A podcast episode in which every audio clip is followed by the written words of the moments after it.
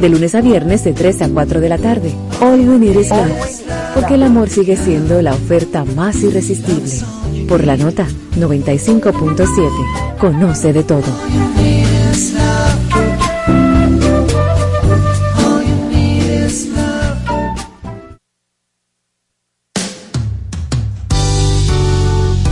¿Sabes cuáles son los síntomas de la diabetes? ¿Conoces sus principales causas? Aprende todo sobre diabetes en Hospital de la Diabetes Radio. Educación, prevención, nutrición, ejercicios y mucho más. Hospital de la Diabetes Radio, todos los sábados a las 2 de la tarde por la nota 95.7. A continuación, un espacio donde se dicen las cosas como son, donde escuchamos tu voz y donde ser objetivos es lo nuestro. José Monegro, Luis García, Germán Marte y Hugo López Morrobel te invitamos a poner cada cosa en su lugar. Desde ahora, cuentas claras, periodismo sensato. Muy buenos días, señoras y señores. En el aire de Cuentas Claras, que es el mejor espacio periodístico de la radio en República Dominicana y que llega a todos ustedes de lunes a viernes por la noche que emite sus señales en la frecuencia 95.7 FM. Estamos a la web en www.lanota957fm.com y para contacto telefónico 809-541-0957 y 1-809-200-0957. Este último se encargo para las llamadas nacionales e internacionales. Hoy es martes 26 de septiembre del año 2023 Hoy 26 de septiembre es el Día Mundial de la Prevención del Embarazo no planificado en adolescentes, establecido en el año 2003 con el propósito de crear conciencia sobre esta problemática y educar a las adolescentes eh, sobre la salud sexual y reproductiva para evitar embarazos no deseados. Conforme a la Organización Mundial de la Salud, la adolescencia es el periodo de vida que va entre los 10 años y los 10, 19. En este periodo, un embarazo presenta múltiples problemas, entre ellos alta mortalidad materna, bajo peso de la criatura, trastornos psicosociales y abandono escolar. Muy buenos días, don Hugo López Morrobel. Muy buenos días, don García. Muy buenos días a todos los amigos que decidieron sintonizar Cuentas Claras. Estaremos con ustedes hasta las nueve de la mañana llevándole los comentarios, las informaciones más importantes a nivel mundial. Hoy la temperatura máxima sobre República Dominicana será de 33 grados Celsius, la mínima de 24. El sol picantísimo en el día de hoy, aunque ayer hubo una gran cantidad de truenos sobre la ciudad de Santo Domingo y cayeron algunos aguaceritos durante en forma intermitente. Mientras tanto que el precio del barril del petróleo ayer se cotizó a 89,68, una baja de unos 45 centavos de dólar. El precio del dólar, si usted lo va a comprar, está en un promedio de 57,5. Si usted lo va a vender a 56,40. Mientras que el euro mantiene la baja aunque muy lenta, ha venido reduciéndose desde el pasado jueves, que estuvo a 60 con 24 y ayer había que dar por un euro 60 pesos con 13 centavos.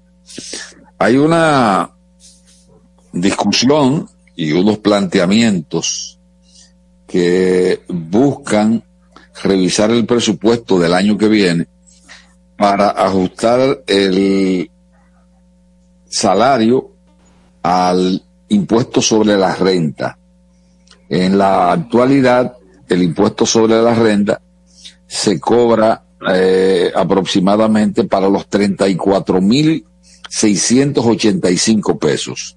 De ahí en adelante, usted comienza a pagar impuestos sobre la renta. Pero hay una serie de diputados, especialmente de la opción democrática, que entiende que la inflación ha venido reduciendo considerablemente el salario de los obreros o de todo el mundo en términos generales y que cobrar el impuesto sobre la renta sobre la base de comenzar en 34.685 pesos no es lo adecuado. Mientras que proponen que el salario o el cobro del impuesto sobre la renta comience a partir de los 47.518 pesos con 45 centavos. Vamos a ver en qué... Pero es eh, innecesario. Dígame. Un, proyecto de ley innecesario. Yo creo que, sí. Por, por, un asunto elemental, el propio código, no sé si es el código de trabajo o es el código tributario, que establece la indexación natural, normal, en la medida en que crece la inflación. Lo que pasa es que las autoridades gubernamentales no la aplican, pero eso está en la ley. Por eso me parece innecesario que se quiera eh, presentar un proyecto de ley en ese sentido. Bueno, podría ser que este proyecto de ley, Luis García, eh, pues sume opiniones, porque si está en una ley, sin embargo, la ley no se aplica, porque le voy a pagar, pagar impuestos sobre la renta con un salario de 34 mil realmente no creo que sea lo adecuado. En un momento, reitero, en que 34 mil pesos no dan para nada.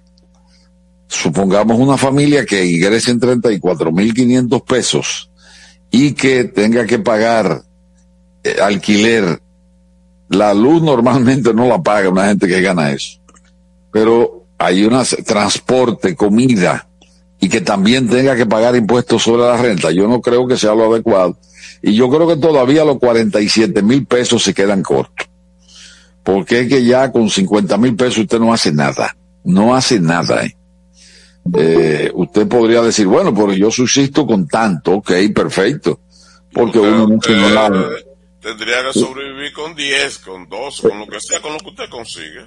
Exactamente, pero eso no quiere decir que sea lo adecuado.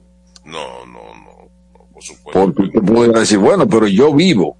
Pero usted vive y si usted, su alimentación y la de usted y la de su familia no reúne los requisitos para usted estar saludable, pues, ¿qué pasó? Ahora, si usted se enferma, la medicina le va a costar eh, un, un ojo y la mitad del otro. Entonces, una serie de factores que inciden y que eso hay que regularlo. No solo el, el, el impuesto, el cobro del impuesto sobre la renta, es un aumento de salario que vaya acorde con lo que la, inflación que se tiene en el momento. Porque usted cuando tenía, por ejemplo, compraba el plátano a 5 pesos, no es lo mismo que estarlo comprando a 30 y a 35. Es decir, que si, usted se hubiese mantenido nada más de plátano o de víveres, que han todo tenido un, una alza tremenda, entonces usted estuviera pasando hambre, usted estuviera enfermo. Pero literalmente eso, eso, es lo que está ocurriendo. Hubo un informe no oficial, por fue de un organismo internacional válido, donde se establece que aquí en República Dominicana la gente está volando comidas. Por eso que usted está hablando. Porque que no le queda de otra. Volar. Volando comida. ¿Qué es eso volando comida? Oh, por ejemplo. No, no, no. Por ejemplo, que si usted hasta hace eh, un tiempo usted comía usted ah, desayunaba, almorzaba y cenaba, entonces usted eh, o no está eh, almorzando o no está cenando o no está haciendo el desayuno para economizar. Que hay días, y eso es un estudio, está por ahí, ¿eh? Que hay, por ejemplo, o que lo haga los tres, las tres veces a la semana, pero si usted come el lunes, trata el martes no hacerlo y volver a, a, comer el miércoles. Sí, sí, Bueno, a mí me gustaría ver ese estudio, porque eh, eh, aquí la gente comilona de por sí. Y, y aunque sea algo, eh, van a ingerir. Sí que me gustaría realmente ese estudio. Bueno, podría ser gente que estuviese a dieta. No, la, dieta, la dieta de la inflación se desayuna a las 11 y cena a las 6 de la tarde. Pero oiga, la dieta de la inflación, la dieta del deterioro de sus condiciones materiales de vida, esa es la realidad. Porque yo eh, conozco gente que tiene muy buena posición económica que nada más come dos veces y come una frutica por la mañana, a las 3 de la tarde come una picadera y entonces en la noche que más o menos cena pesado. Ah, pero usted sabe cómo que compensa a esa gente eso, con suplementos alimenticios. Eh, que suple, ah, bueno, vitamina D, que, o vitamina A, la que, la que fuera necesaria. Bueno, la verdad es que uno no se explica, porque ya comer tanto y a cierta edad, usted come tres veces al día. Uno normalmente hasta más, Hugo, porque usted no solamente lo hace, sino que, que tiene alguna merienda y esas cosas. Sí. Normalmente, normalmente la gente, eh, la gente lo hace más de una vez, cinco veces. Bueno, eh, yo realmente no lo hago, pero no critico al que lo haga. Bien, ayer el presidente Abinader mantuvo su encuentro con la prensa de los lunes y realmente dice que la frontera, dice el presidente Abinader, no va a ser la misma luego de la crisis del canal y que la mantendrá cerrada en forma indefinida. Eh, y aunque dice que se revisarían las medidas que se han tomado en dos o tres semanas y asegura que protegerá los intereses de la nación, pero al mismo tiempo criticó a la oposición porque no ha querido eh, unir voces en términos generales para abordar esta crisis, alegando que en varias, ya en una oportunidad por lo menos, eh, invitó a, la, a todos los partidos políticos, a todas las fuerzas políticas del país, para que se unieran en esta lucha que está llevando en la actualidad el gobierno dominicano, que ha tenido también mucho apoyo de algunos políticos pero que en términos generales esto se ha hasta radicalizado un poco. Mientras que Haití, dice su presidente, eh, que no va a dar un paso atrás. Lo del canal es irreversible, señores. Nadie que se crea que esto no va. Hugo, vamos a entrar a eso, eh, pero antes voy a decirle el informe que le hacía referencia, es del, del Banco Central, del Banco Mundial y entre otras cosas, si las que estoy mirando rápidamente. Sí, que en relación a la utilización entre junio, en junio del 2021, un 30% de los hogares fue incapaz de, de, comer de forma saludable, nutritiva o comida preferida por falta de recursos. Eh, el estudio del, del no el Banco Mundial del, del BID explica que la incidencia de la inseguridad eh, alimentaria eh, es ha sido bien documentada en República Dominicana. Ahí tiene. Eh, bueno, esa es una crisis.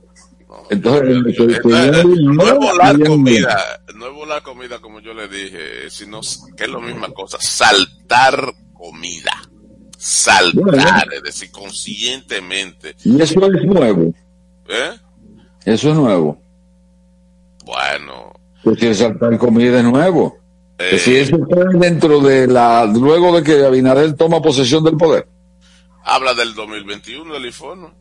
bueno, usted sabe que cuando se elaboran informes, cuando se elaboran informes de 2021, no sé en qué fecha, normalmente eso tiene un atraso porque el informe no se hace en el 2021 y se publica en el 2021.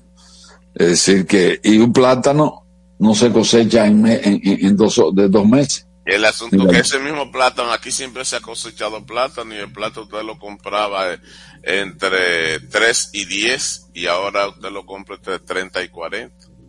Bueno, eso es verdad, ha subido muchísimo. Ahora yo hablando de plátano, nada más hablando, el pollo te lo compraba a 60 pesos. Cuando estaba a 60 estaba la gente con el griterío. Hay pollo a patada ahora. Vaya. Eh, bueno, por el precio. La agricultura ha dicho. 85 y 100. El pollo. Sí. Ah, bueno. Bien, eh, pues continuando. Yo lo compraba a 3 y a veces a menos.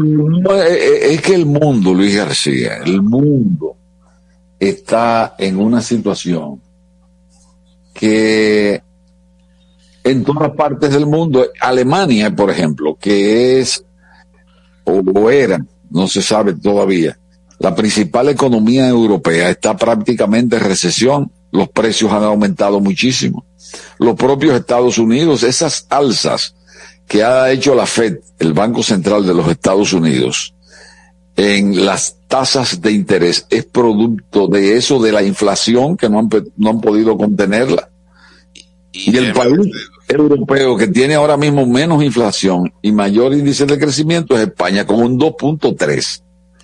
Es decir, que no, no, es una situación exclusiva de la República Dominicana. No Yo lo que entiendo es que aquí se está pagando muy malos salarios. Eh, Eso no importa los salarios, eh, no importa, digamos, si, bueno, si subió la inflación, lo ideal es que se controle. Ahora, es que la población tenga capacidad para acceder, capacidad de compra para bienes y servicios. Y eso es lo que se ha perdido aquí. Eh, a ver, mire, este, el gobierno originalmente para este año 2023, el nivel de crecimiento planificado era 5,1. 5,1. La lucha es ahora para garantizar que crezca un 3. Que crezca un 3 la economía y usted no puede dar lo que no tiene. Sí, sí, sí, la economía, usted va a repartir pobreza. A, pobreza de ese nivel, de saltar comida. No. Bueno, pero yo le voy a, yo le voy a poner un caso de que todos los países están así. Por ejemplo, China va a crecer un 4.5%. Y estaba anunciado que iba a crecer entre un 9 y un 10. Rusia va a terminar con un 0.8. ¿Mm? Y la India, que es la que más crece, con un 7%. Óigame bien, en general, se estima que la zona euro de europea crecerá 0.6, tres décimas por debajo de las proyecciones que se tenía en diciembre pasado de que iba a ser de un 0.9%. No llega al 1, ¿eh? Y la inflación... No, pero no la mida así. y la inflación va a seguir en un 5.6. Es decir, que lo que le quería llamar la atención es de que no es solo una situación eh, exclusiva del país. Pero eso Aquí hay cosas que se pueden mejorar, esa es la realidad. Aquí hay cosas que se pueden mejorar en ese aspecto. Pero tampoco, dígame. Este, la, la exportaciones se planifican. El último trimestre, aquí, y yo lo, cuando le hablo, le hablo de cifras oficiales eh, las exportaciones que te generan divisa este y riqueza por su, por supuesto por si usted no tiene nada para importar este no está produciendo riqueza bajaron un 12.1 último trimestre dato oficial del Banco Central la economía dominicana en 30 años eh, lo bueno de esa economía era que crecía el doble de lo que crece Estados Unidos. Estados Unidos cerrará este año. Lo previsto es que una economía de crecimiento económico, y mire que no está buena, de 2.70 la economía norteamericana y la de nosotros va a crecer parecido. Lo antes, esos últimos 30 años que le he hablado, la economía dominicana lo duplicaba. Pero ¿por qué eh, usted no puede comparar eso, una economía muy asimétrica con otra? Porque la economía grande, el crecimiento es mucho más bajo. Las economías grandes. Este, por eso nosotros debíamos crecer el doble, como lo venía diciendo frente a Estados Unidos, más no lo vamos a hacer. Eh, eso es una situación complicada, este país está complicado. Y para el gobierno que venga va a ser peor, peor, porque va a tener que hacer de entrada una reforma fiscal dentro de un año y pico. Obligado, no es que de que sea, ¿no? Imagínese usted con, con, con autoridades, si usted tiene gente inexperto manejando un país presionado tributariamente hablando, que no sepa la gente lo que va a hacer, eso sería la, la alcaboce, la destrucción, la destrucción del pueblo de la República Dominicana. No, sea tan pesimista, por Dios. Usted está viendo fuego donde no hay. Ah, bueno. el, el, el gobernador, no hay una persona aquí de acuerdo a los propios políticos, que sea más preparado o que esté preparado para contener ese tipo de fenómeno que usted está augurando. Y ha sido tan así que el gobernador del banco se quedó con Leonel, se quedó con Danilo Medina los ocho años y se queda con Abinader. ¿Usted sabe por qué se queda? ¿Por qué lo ha hecho así? No es porque sepa más que otros.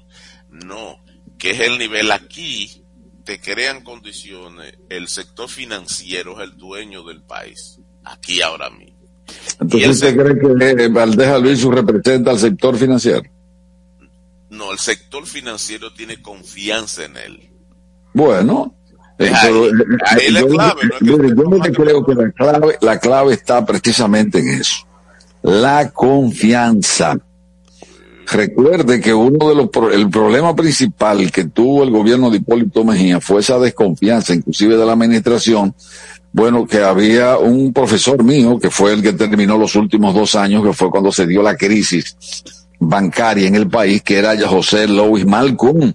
José Louis Malcolm tiene conocimiento de más, pero no consultó la confianza en un momento determinado o no tomó las medidas que, que, se, que se debieron tomar en ese momento. El tema era de confianza. Bueno, exactamente. Entonces, si este señor Valdés Alviso crea confianza, si él no estuviese ahí, ¿qué estuviese pasando? La cosa estuviera peor. Vamos a darle paso a esta llamada. Buenos días. Buenos días, amigo. Dios te bendiga. Diga, aquí. Yo oyéndolo a ustedes, entre paréntesis, ustedes que guisan, ¿qué será de mí que no guiso?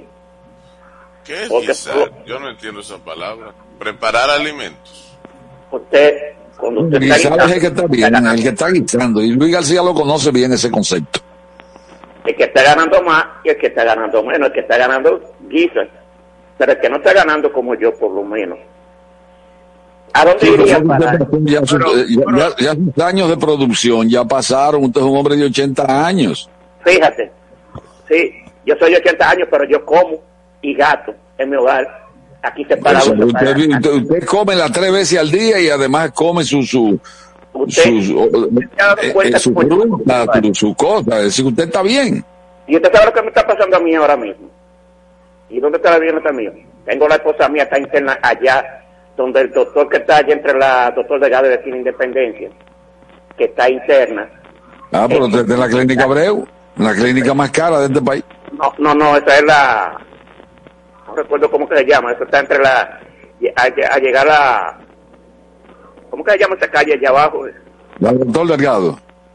La doctor Delgado bajando, desde la 27 para pero, mire lo que usted tiene, la capacidad de llevar a su esposa a una clínica de esa naturaleza, ubicada en Gasco. es decir, que usted está bien, Kiko, usted está bien, yo, yo lo felicito. ¿eh? ¿Y usted cree que con 12 mil pesos que a mí me da el gobierno, que gracias a Dios que pude conseguirlo en los gobiernos del PLD, podré yo subsistir? comprando medicamentos, pastillas y todo lo que Usted tiene dinero porque no es verdad que con los 12 mil usted no tiene ni siquiera el taxi, se le cobra muy caro. Así que déjese de eso, Kiko. No, usted no grita tanto, usted está bien. La situación por la que nosotros estamos pasando en Sabana Grande Boyar, que tenemos dos meses que no nos dan una gota de agua. La luz se la llevan todos los días entre 4, 5 y 6 hasta 7 veces y ponen un algoritmo de vez en cuando. ¿Cómo piensan ustedes que nosotros vamos a subsistir con este gobierno que no le pone asunto al pueblo? Claro, Kiko, ahí viene otra vez. Gracias, Kiko, gracias, Kiko. ¿Y qué va a seguir obra? Señores, y descuidándose del pueblo. Yo quiero que el pueblo entienda y que el pueblo me escuche bien. Los que quieran y tengan sentimiento por su país, atrévanse y sigan votando por esto, porque si ahora le está yendo mal, que esperen lo que viene. Cuando usted no puede comerse un plátano ni una libra de yuca en su país, que aquí un productor de yuca ya usted no puede dar menos de 30 pesos, 35 por una libra de yuca, por una libra de batata 35 y 30 pesos. Y usted no puede comer, usted está prohibido democráticamente hasta de subsistir en este gobierno. Gracias, Kiko. Muchas gracias, Kiko. Bueno, eh, pero hay cosas, fíjese, y vamos a analizar. Pero yo quiero eh, hablar sobre este tema. Dice él que él gana 12 mil pesos, que no le da para nada. Ah, sí, 12 no le da a nadie para Exacto, lamentablemente su esposa, ojalá se recupere, está interna en una clínica de alto costo aquí en, en Santo Domingo, en el sector de Gasco. Entonces usted me va a decir que con los 12 mil pesos que él dice que gana, puede traer la, la esposa a la clínica. No, debe ser algún familiar o algo que le está costeando. Pues. Porque el servicio. Kiko el es servicio un burgués terrateniente. Ese señor que llamó es un burgués terrateniente de Sabana Grande de Boyá. No Mire, entonces, vamos, vamos a volver al tema de la frontera. El gobierno ha hablado ahora que existe la posibilidad de un poco de flexibilizar en la medida en que puedan ir este, cambiando, haciéndolo una especie, creo que uno de los diarios, me parece que lo vi en el día, así el, y me parece que es el término con- correcto, un bypass, eh, con canalizando las aguas del masacre y Vamos a eso. a esta llamada, Luis García, ¿qué le parece? Sí, adelante. Buenos días, Sí, Luis. adelante. Aquí, ajá, el cacique.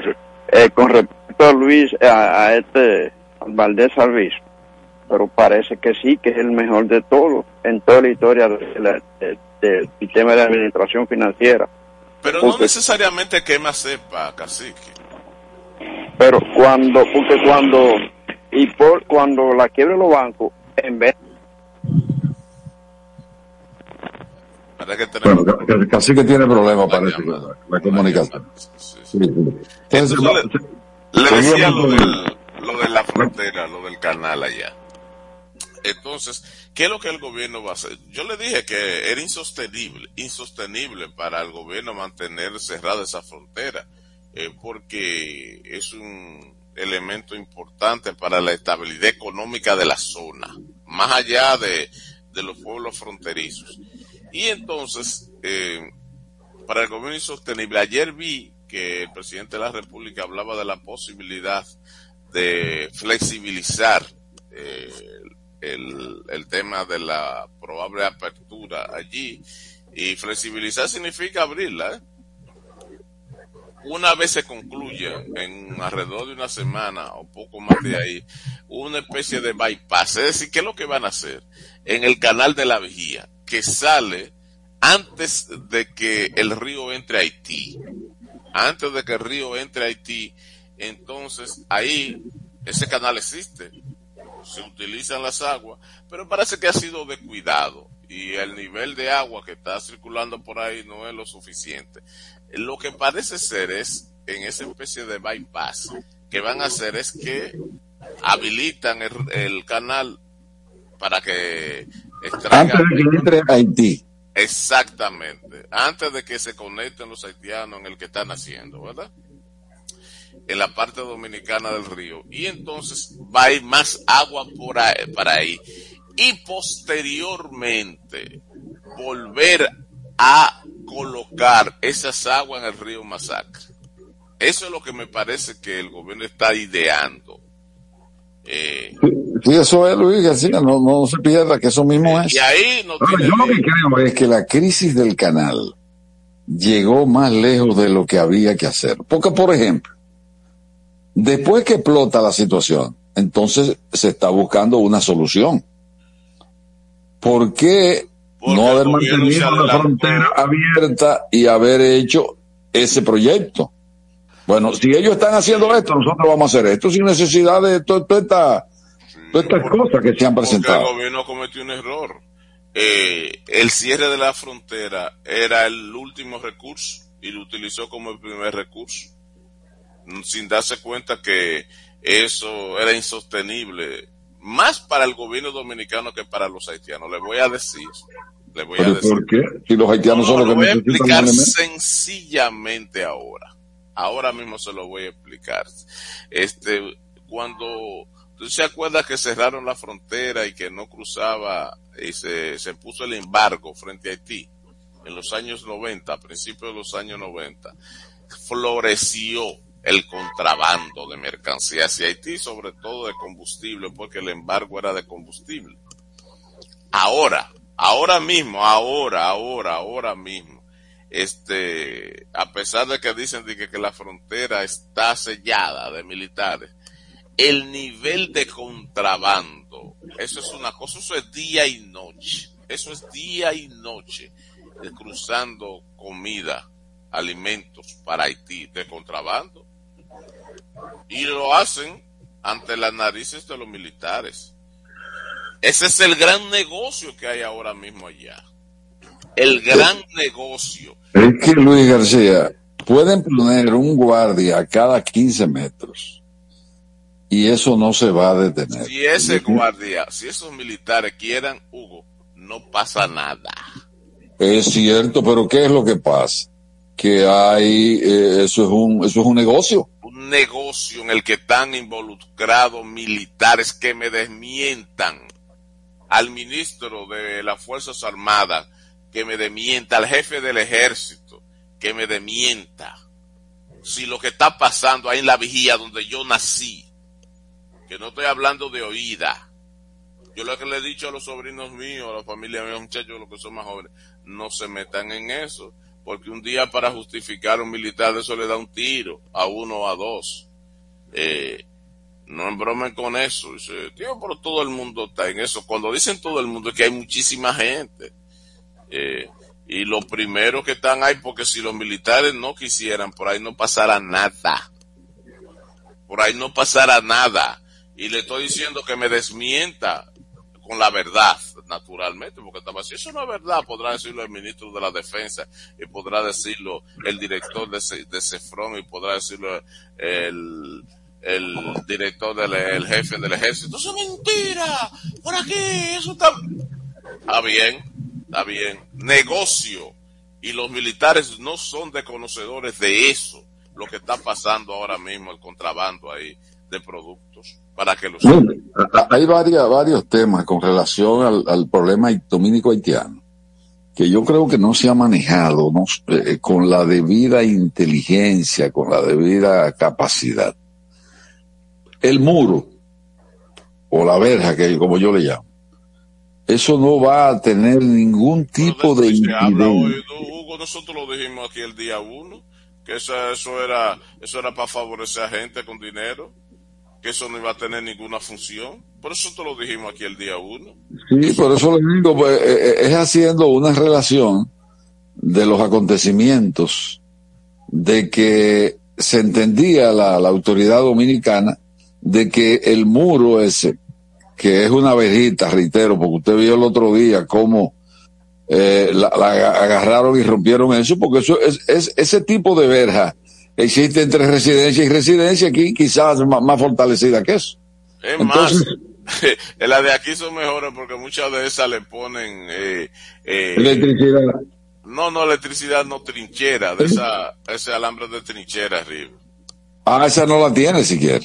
Ni siquiera tiene eso, Hugo. Entonces, no, no, pero es que yo le decía que con un alicate, bueno, eso se corta. Entonces, yo creo que esa frontera, si no está bien resguardada por la, el ejército y las Fuerzas Armadas Dominicanas, eso es eso que ni lo sigan. Porque eh, eso no lleva, yo no creo 50 kilómetros, yo no creo que tenga todavía. Pero eso no van a, ya eso terminó, eso murió ahí, Hugo López. Entonces, eso veremos dentro de un par de años, esos alambres eh, pudriéndose, corroyéndose, sí, y sin haber necesidad de eso. Yo lo que creo que debe haber una relación entre Haití y la República Dominicana, porque por mucho que usted quiera, los haitianos no se van a ir de ahí, ni van a dejar de entrar al país. Siempre sostenido que la, hasta la, la época de Trujillo ha habido relación en la frontera, buen trato, generalmente buen trato entre haitianos y dominicanos que se han entendido. Porque no va a ser posible que se vaya a detener la migración haitiana aquí a la República Dominicana por una serie de factores, especialmente la subsistencia del ser humano. Muchos dominicanos, muchísimos, eh, corren el riesgo de irse por el Darién, ahí por Panamá, en esa selva. Ahí hay, ahí hay, árboles que come gente, come ahí. carne, como se dice. Mire. Y los dominicanos se arriesgan, dan un dineral. Usted no vio estos, estos muchachos de Baní que dieron miles de dólares para hacer ese viaje y Pero murieron. Estados Unidos tiene, tiene cerrada esa frontera porque se pueden ir por ahí, llegar a la frontera, pero es que Estados Unidos ha cerrado el, el, el grifo. El grifo, cerró el grifo. Y bueno, recuerde que en Nueva York, e incluso el alcalde habló recientemente de que ya el número de inmigrantes ilegales que hay en la ciudad de Nueva York es insostenible. Pero lo mismo están haciendo otras ciudades en la frontera, como es el caso de San Diego. Eh, entonces, yo lo que entiendo es, eh, aquí, en la República Dominicana, mantener un visado de entrada legal de los haitianos, no dar visas a todo el que quiera porque un cónsul quiera hacerse de cuarto en un año o en seis meses. Como se habló el otro día de que un consulado había dado setenta y pico de miles de visos, treinta y pico de miles de visos. Eso es una barbaridad. Yo creo que las relaciones se pueden mantener estables, con respeto mutuo, y que Haití tenga o no una intervención militar internacional no va a mejorar el grado de, migración hacia la República Dominicana. Quizás, contribuya en algo, ¿no? Porque el elemento, ¿en qué? No, porque el elemento desestabilizador principal hoy en día en Haití son las bandas, las gangas que están controlando eso. Y entonces, en la medida en que se, producen esas acciones de las bandas, que hasta matan gente, eso... ¿Y usted cree que las fuerzas internacionales van a poder con esas bandas? Si, si deciden ir, no, si deciden ir, eh, claro que sí, porque ellos no van a convivir con esas bandas ahí internas lo van a atacar. El lío, y ahí sí tendríamos nosotros un problema serio, es para dónde usted cree que, que irían esas bandas. ¿Se embarcarían para las islas? No, no, se viene para acá. Van a cruzar la frontera. Y entonces usted se imagina con toda esa gente bien armado en parte del territorio de la República Dominicana. ¿Qué estaría pasando con la seguridad nacional? Ya eso es interno, ¿no? y obviamente habrían ya para ese entonces burlado la, la defensa nacional al tocar el territorio. Es un asunto un poco complicado. Bueno, la alternativa yo sigo entendiendo que es la vía diplomática. La vía diplomática, aunque no. porque. Ah, este porque no hay ni que. Bueno, pero que eh, eh, es que es relativo. El presidente haitiano, el primer ministro haitiano, dijo el otro día que el canal, primero que no tenía nada que ver el gobierno haitiano con eso. Pero fíjese que después que en la República Dominicana, con el presidente Abinader a la cabeza, hace eh, denuncias en la ONU y su discurso en la Asamblea General, Haití va a través de su gobernante y dice que el canal no se va a detener. Cuando dice, dice días antes, había dicho horas antes de que ellos no tenían que ver con eso. Y si aparece una fuerza eh, de varios... Eh, no, dice que tiene que ver cuando el gobierno dominicano o el presidente de la República le dice en su cara que eh, Haití estaba dominado por incontrolables, que podrían ser incontrolables para aquel lado, pero que República Dominicana no iba a permitir que incontrolables también vinieran a mandar aquí. Bueno. En ese contexto. Vamos a hacer la pausa, Hugo López, y luego retornamos con más aquí en Cuentas Claras. Nada de confusiones. Estamos con Cuentas Claras. Periodismo sensato. Que pase la reparación del carro. Que pase la bicicleta. Que pasen las vacaciones. Y ahora, a juntar todos esos gusticos en una sola cuota fija mensual. En APAP, pon todas tus deudas en una sola cuota con borrón y cuenta nueva. Tasa fija hasta 5 años y precalifícate 100% digital a través de nuestros canales. Asociación Popular de Ahorros y Préstamos. Somos parte de tus planes. Somos dominicanos cuando compartimos lo que tenemos con los demás. Cuando nos reímos de los obstáculos o lloramos de la risa. Somos dominicanos cuando le ponemos ritmo al silencio. Cuando somos el alma de la fiesta y cuando decimos con orgullo de dónde somos. Por eso, lo dominicano se pega. Porque cada día más estamos orgullosos de estar mejor. Gobierno de la República Dominicana. Sí Ya sabemos lo que piensas. Todos ofrecemos planes con mucha data, apps libres y roaming incluido. Pero nosotros también tenemos el internet que nunca se acaba. Pide puntos, 2x1 en cines y entradas a eventos. Trae tu número móvil Altis y recibe 50% de descuento por 6 meses en este plan. Así de simple. Altis, la red global de los dominicanos. Escuchas Cuentas Claras en 95.7 La Nota. Conoce de todo. Mi gente, si ustedes tienen un negocio, escuchen bien. Llegó la temporada Open. Llegó para hacer crecer tu negocio con soluciones y ofertas especializadas en tu sector. Aprovechen ese nuevo local que quieren abrir. También para optimizar las operaciones, el equipo o las maquinarias de su empresa. Entren ahora. Los que desean tener más información a openbhd.com.do para conocer todos los detalles y facilidades. Temporada Open del Banco BHD. Escuchas Cuentas Claras en 95.7 La Nota. Conoce de todo.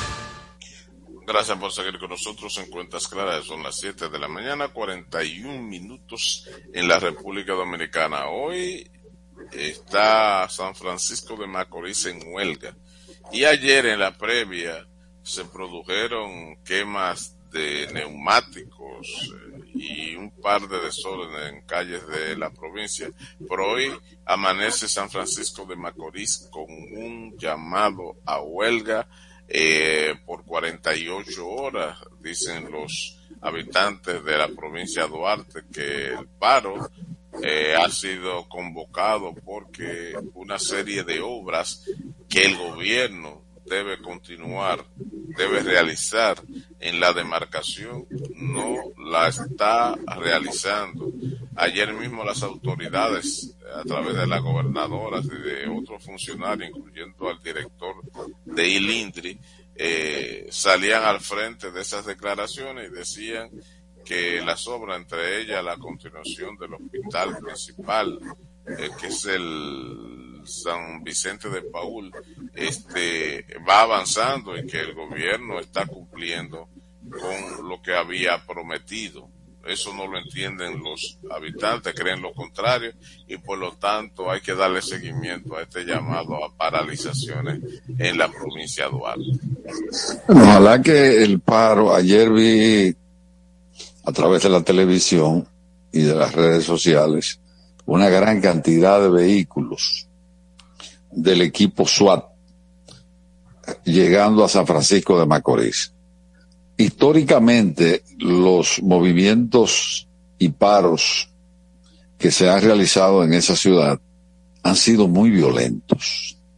San Francisco de Macorís y Sey al Medio y Navarrete se hicieron famosos durante muchos años por la violencia extrema que se suscitaba cuando se producen paros o llamados a huelga.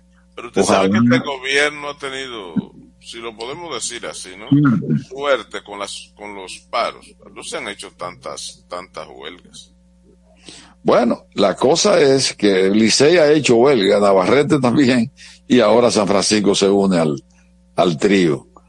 Pero lo que quiero llamar la atención es el hecho de que ojalá que no se produzcan pérdidas de vida, que el paro pase con paz, en paz, porque la verdad es que normalmente cuando e, es una creencia de los organizadores de que cuando no hay un muerto o no se queman muchas gomas y se daña la propiedad pública o privada, el paro o la huelga no tienen eh, visos de haber dado resultado. Eso antes era así, ya no creo que, que los muertos sean lo que determinen si una huelga es exitosa o no.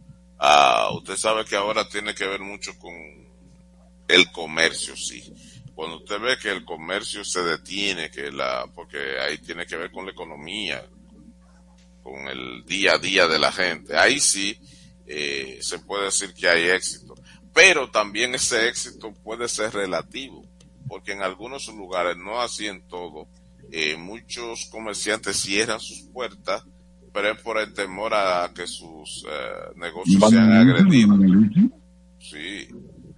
Pero, pero lo que le digo es que San Francisco de Macorís tiene esa tradición histórica de que normalmente se produce un muerto, al igual que Navarrete, y entonces uno de los objetivos que se buscan es porque el primero es el lío que se arma, y luego durante el entierro del que fallece en ese tipo de, actividad. Eh, por eso le pido eh, que lleven las cosas como tiene que ser. Las huelgas son unas cuestiones legales, es decir, eh, la, la constitución de la república respalda este tipo de acción, o sea que no es una legal, pero hay que decir que no se puede violentar la propiedad pública ni privada, ni tampoco agredir a nadie. Y normalmente eso es lo que se hace en los paros aquí en el país, normalmente. Eh, quemó, un comercio, porque el comercio abrió, caerle a pedra, eh, quemar una, una propiedad del Estado, aunque sea una escuela, no importa.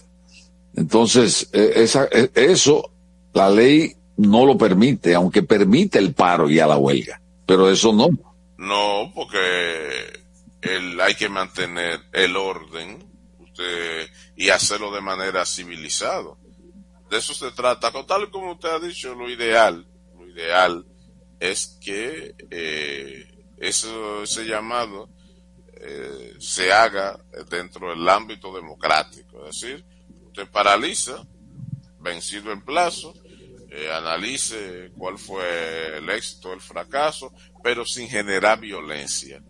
Eh, sin generar violencia. Qué difícil que no se genere violencia, porque aquí la práctica ha demostrado que normalmente no solamente son la gente, los convocantes que tienen tendencia a la violencia.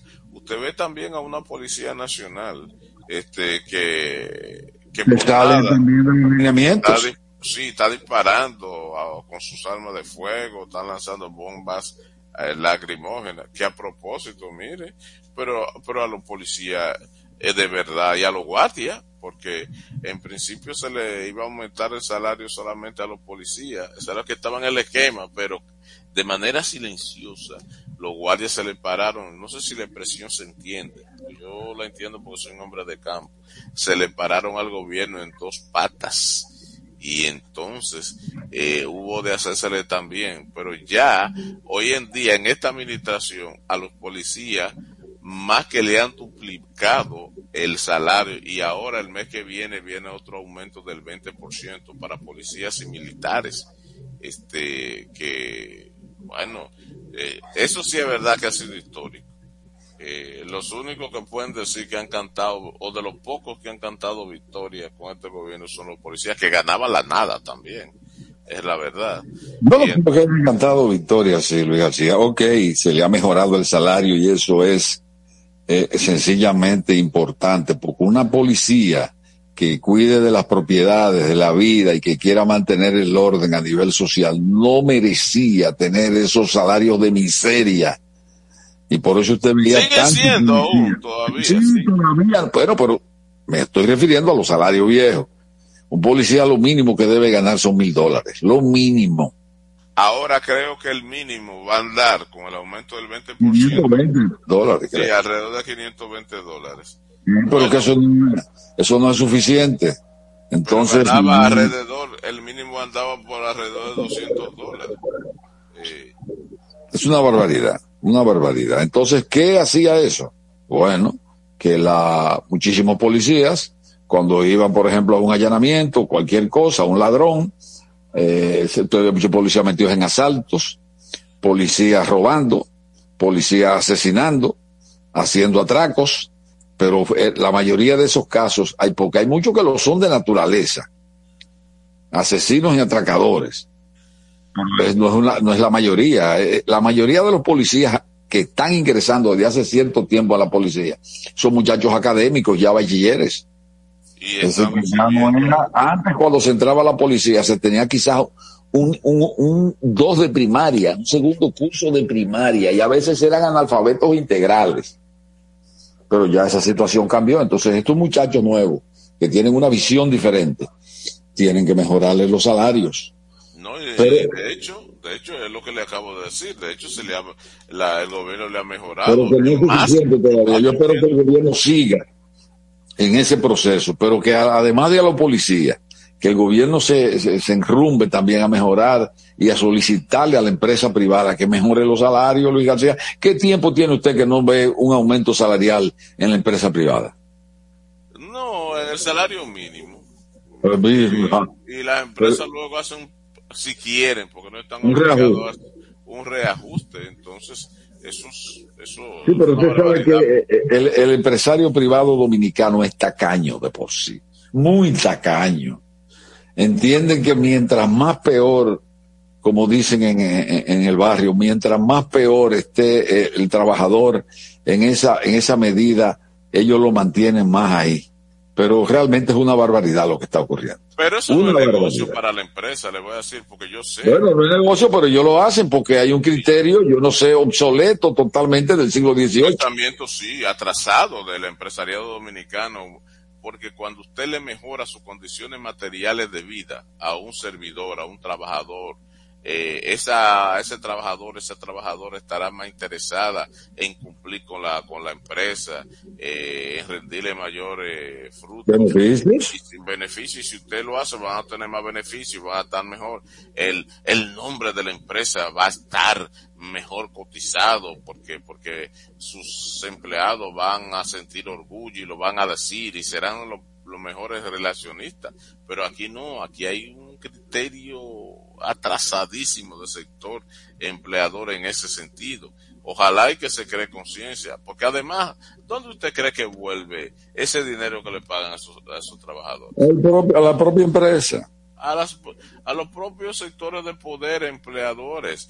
Vuelve ahí, eso, eso nada más pasa, esos chelitos solamente pasan por las manos del trabajador o de la trabajadora, vuelve a ellos. Entonces es un absurdo eh, que se le sigan manteniendo sus salarios tan bajos. Pero enhorabuena para los policías que el mes que viene también van a volver a recibir sus cheles de aumento, ya más de un ciento por ciento para policías y militares.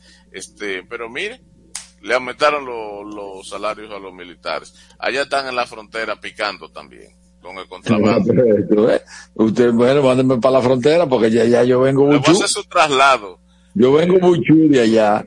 Eh, yo siempre le, yo siempre le hago la historia de que cuando Trujillo nadie quería ir a la frontera, era un castigo, coge para la frontera. castigo, pero no, pero a, ahora quieren ir, ahora quieren. Y dígame una cosa, porque son, son como agentes recaudadores, eh, lo, eso, esos, porque quienes están ahí son alistados, es decir, son gente de rango de, de, de sargento para abajo, o en los puestos de chequeo y esas cosas, y si hay, y si hay un oficial no pasa de ser un primer teniente.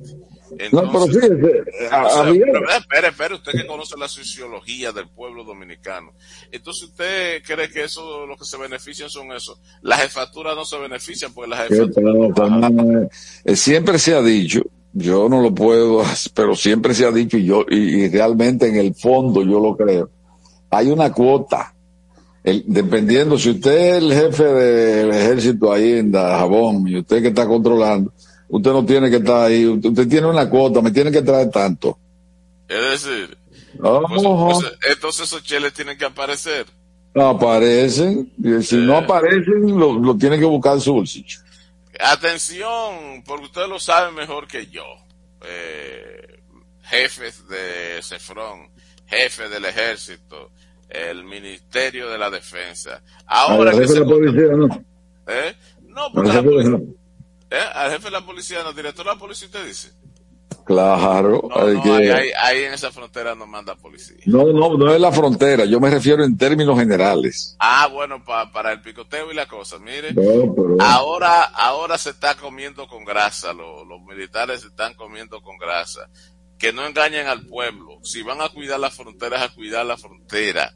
Ay, Luis, bueno, ellos pueden cuidar la frontera y al mismo tiempo comer con grasa, porque yo creo que ese es el objetivo principal del ser humano. Y, entonces, ¿para sí. qué? ¿Para qué estarse allá antes de que, que la frontera está cerrada? Ahí bueno, de una vez, oye, eh, mire, para que usted vea, comenzó a circular y, y el pueblo sabio y trabajador pocas veces se equivoca, que, que, que habían empresarios que estaban pasando ahí negociando con eso y veo que de ayer, y como eso eh, corrió mucho por las redes sociales y esto y por lo otro, veo que, que el gobierno se adelantó a, a decir, no, no, no, no, no, ahí, ahí no hay, ahí no hay empresarios.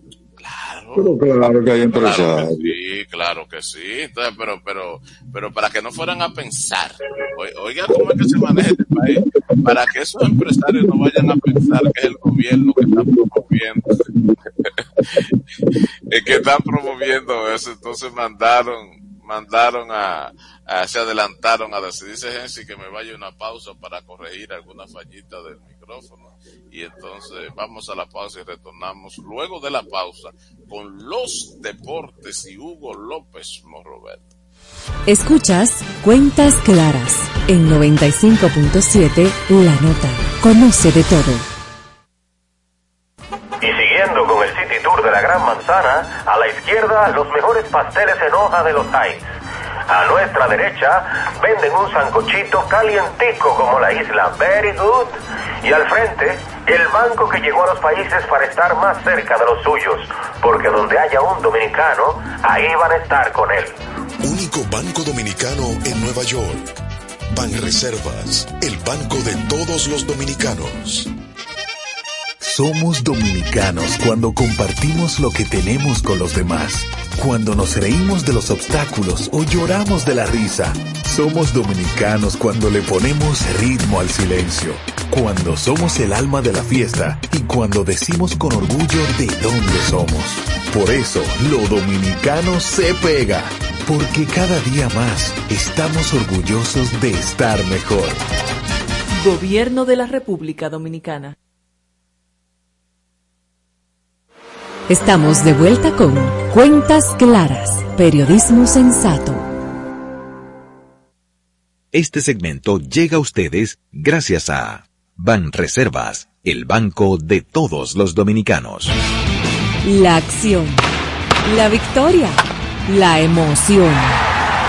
En Cuentas Claras, esto es Deportes con Hugo López Morrobel. Muy buenos días, señores, muy buenos días, invitando a todo el pueblo dominicano para que se dé cita hoy a través de la autopista Las Américas, el aeropuerto internacional José Francisco Peña Gómez, dándole la bienvenida a las reinas del Caribe que llegan esta tarde a las seis aproximadamente en el vuelo 1574 de American Airlines, las reinas del Caribe lograron pues su pase a las Olimpiadas París 2024, luego de tener una actuación sobresaliente.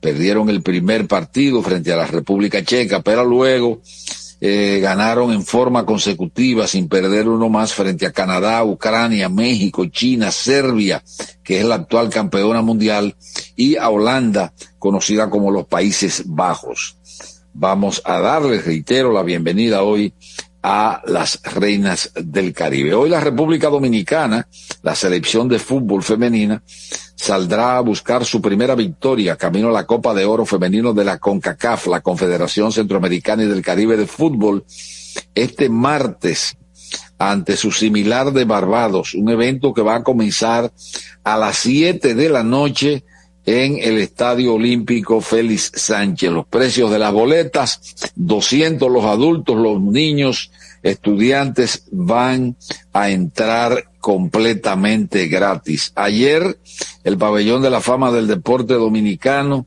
escogió a Eliseo González eh, para el ceremonial que se va a celebrar el 19 de noviembre en ocasión de eh, la exaltación que se va a realizar ese día. Eliseo González fue un ajedrecista, o, eh, fue un ajedrecista dominicano. Mientras tanto que más de 20 lanchas ya formalizaron su inscripción en la 32 segunda edición del Torneo Internacional del Pesca al Marlin Azul, que se va a realizar en Punta Cana, eh, y organizado por el Club Náutico de Santo Domingo.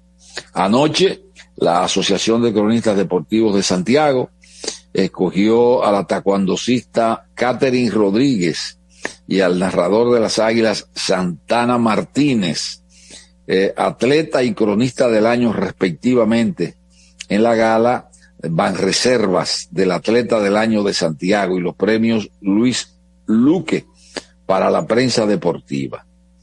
La gran ganadora, Catherine Rodríguez, triunfó eh, inmaculada en los campeonatos más importantes del taekwondo del país, de igual manera eh, en la plataforma internacional, mientras que Santana Martínez recojan se llevó el galardón de más destacado en televisión y colíder como narrador en la labor de radio con el conjunto principalmente de las Águilas Ibañas, además de que tiene un programa de televisión.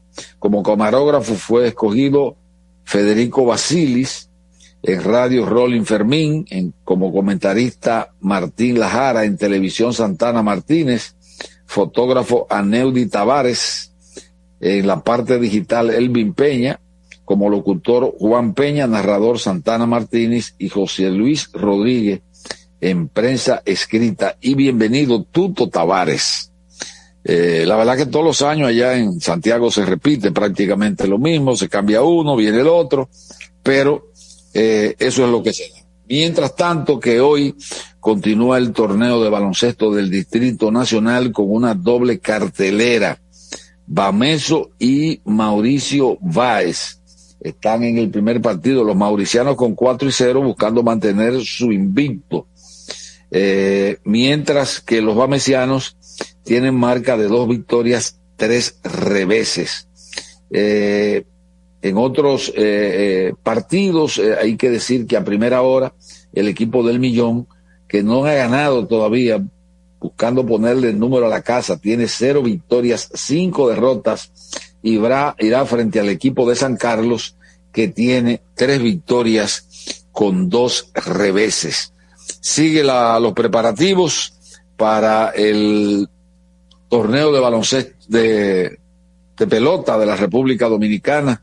Carlos Baerga destaca la labor excepcional que ha tenido eh, Robert Acuña, Ronald Acuña desde el principio hasta el fin, mientras que Charlie Morton del equipo de los Bravos de Atlanta estará fuera por 15 días este lanzador derecho en la lista de lesionados por una inflamación en el dedo derecho. Los Yankees se metieron ayer en el camino de Arizona luego de derrotar 6 por 4 los Yankees a ese equipo eh, amparado en que los Cachorros de Chicago en el segundo comodín de la Liga Nacional, de la Liga Americana. Mientras que eh, Trout Mike Trout de los Angelinos va a terminar la campaña en la lista de lesionados. Increíble, pero así es. Señores, quédense ahí en cuentas claras, son las ocho y dos minutos. Este segmento llegó a ustedes gracias a Ban Reservas, el banco de todos los dominicanos. Y siguiendo con el City Tour de la Gran Manzana, a la izquierda los mejores pasteles en hoja de los Heights a nuestra derecha venden un sancochito calientico como la isla Very Good. Y al frente, el banco que llegó a los países para estar más cerca de los suyos. Porque donde haya un dominicano, ahí van a estar con él. Único banco dominicano en Nueva York. Ban Reservas, el banco de todos los dominicanos.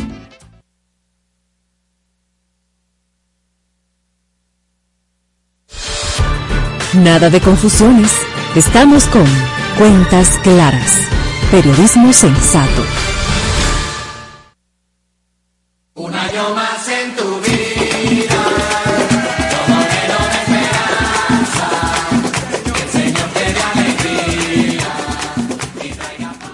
De cumpleaños hoy el presidente del PRD, Miguel Vargas Maldonado, la señora Aida, Aida Rivas, el actor Salvador Pérez Martínez, conocido popularmente como el Pera, la señora Lidia Longo, el cantante Rafi Matías, el estudiante Junior Soriano, el doctor Luis Fernández y el, empresario Juan Bautista Vicini. Para todos ellos, Cuentas Claras les desea mil felicidades.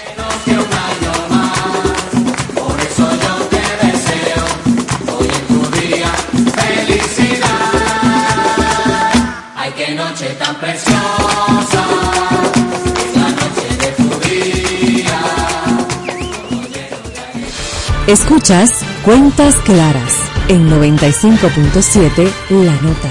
Conoce de todo.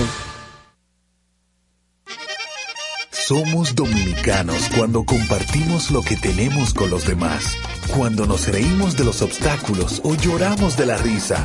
Somos dominicanos cuando le ponemos ritmo al silencio, cuando somos el alma de la fiesta y cuando decimos con orgullo de dónde somos. Por eso, lo dominicano se pega, porque cada día más estamos orgullosos de estar mejor. Gobierno de la República Dominicana. Cuando sea grande, quiero ser fuerte e independiente. Quiero trabajar y construir un mejor país. Quiero luchar para que todos tengamos voz y que podamos crecer juntos. Quiero demostrar que es posible. Cuando sea grande, quiero inspirar a los demás. Quiero ser como mi mamá. Siendo ejemplo, podemos alcanzar el futuro que queremos. Banco BHD el futuro que quieres. El mundo ya es muy complejo. Por eso, queremos hacerlo diferente. Simplificarte la vida. Para empezar, pondremos todos tus servicios, móviles y del hogar, en un solo plan, con más internet y aumento de velocidad a un solo precio. Así de simple. Y este es solo el comienzo. Altis, la red global de los dominicanos.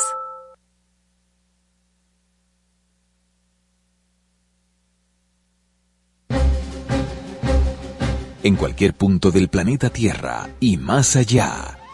Freites y su gente, una radiorevista con análisis y comentarios del acontecer político y económico, además de la asesoría en finanzas y mercadeo, con la participación de periodistas, políticos, economistas y mercadólogos. Freites y su gente, de lunes a viernes a las 12 del mediodía por la nota 95.7. Conoce de todo.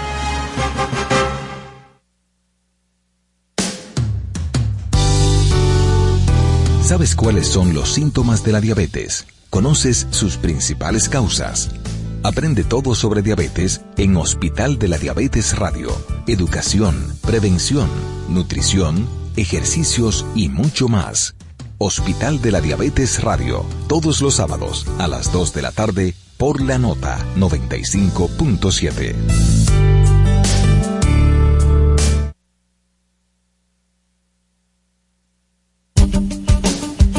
En la nota, Susana Flete y Danira Caminero te informan sin medias tintas ni trasfondos, en apuntes, periodismo directo y sin censura, análisis de las principales noticias, entrevistas, espectáculos, cultura y mucho más.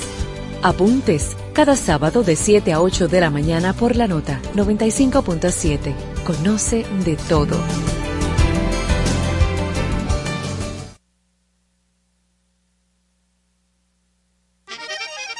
Somos dominicanos cuando compartimos lo que tenemos con los demás, cuando nos reímos de los obstáculos o lloramos de la risa. Somos dominicanos cuando le ponemos ritmo al silencio, cuando somos el alma de la fiesta y cuando decimos con orgullo de dónde somos. Por eso, lo dominicano se pega, porque cada día más estamos orgullosos de estar mejor. Gobierno de la República Dominicana. Más conocimiento, más tips de finanzas, más oportunidades. Sumas, el programa que te suma valor financiero. Un espacio donde escucharás las informaciones más importantes del mundo financiero. Sumas, bajo la conducción de Santiago Sicard e Ivette Silva. De lunes a viernes a las 7 de la noche por la nota 95.7. Conoce de todo.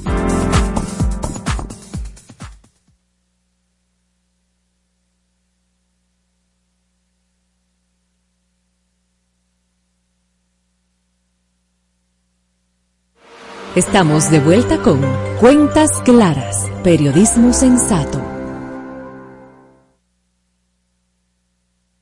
Este programa llega a ustedes gracias a Popular, a tu lado siempre.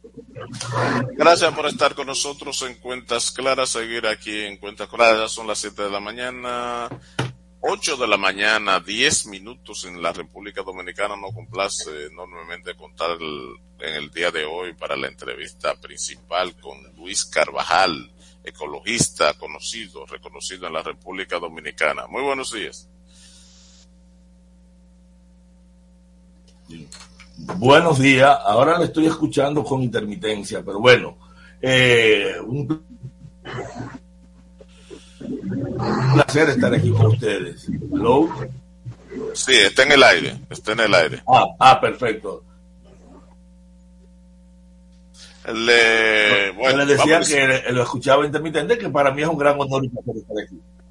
Muy bien, don Luis, eh, ¿qué está pasando? ¿Cómo definir en el día de hoy el, el, el, mundo ecológico dominicano, la situación de la preservación de los recursos naturales, el medio ambiente, que un poco parece que es lo que uno nota, ha habido como un receso de parte de, de los ecologistas de la República Dominicana. Uno lo nota un poco lento a pesar de situaciones como la del, de la planta de los negros en Asua, que evidentemente se está contaminando esas aguas y como si no pasara nada. ¿Cuál es la situación, lo que está pasando actualmente?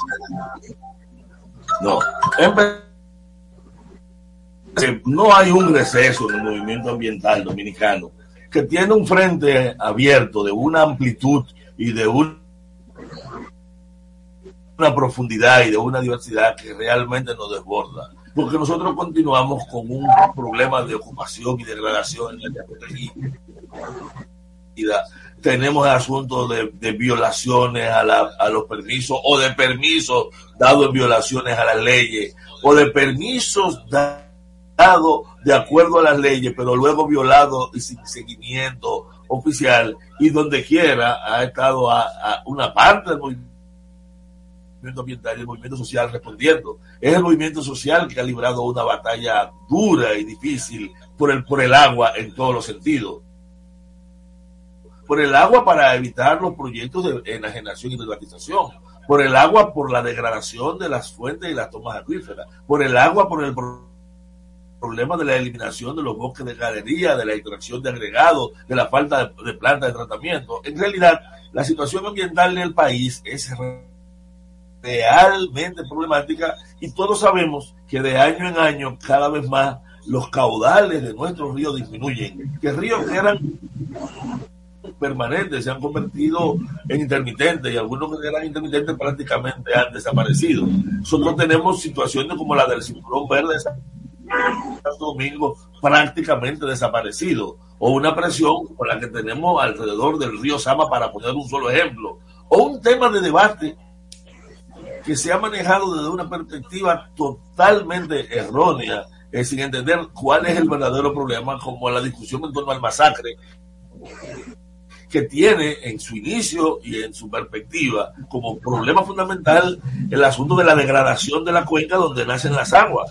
Porque el gran problema, por ejemplo, de la cuenca del río Masacre, no radica en, en- en si hay un tal o cual toma, es que el agua es insuficiente para las demandas y cada vez más insuficiente porque con la degradación y la degradación creciente del lado nuestro cada vez estamos produciendo menos caudales y cada vez se está incrementando la demanda.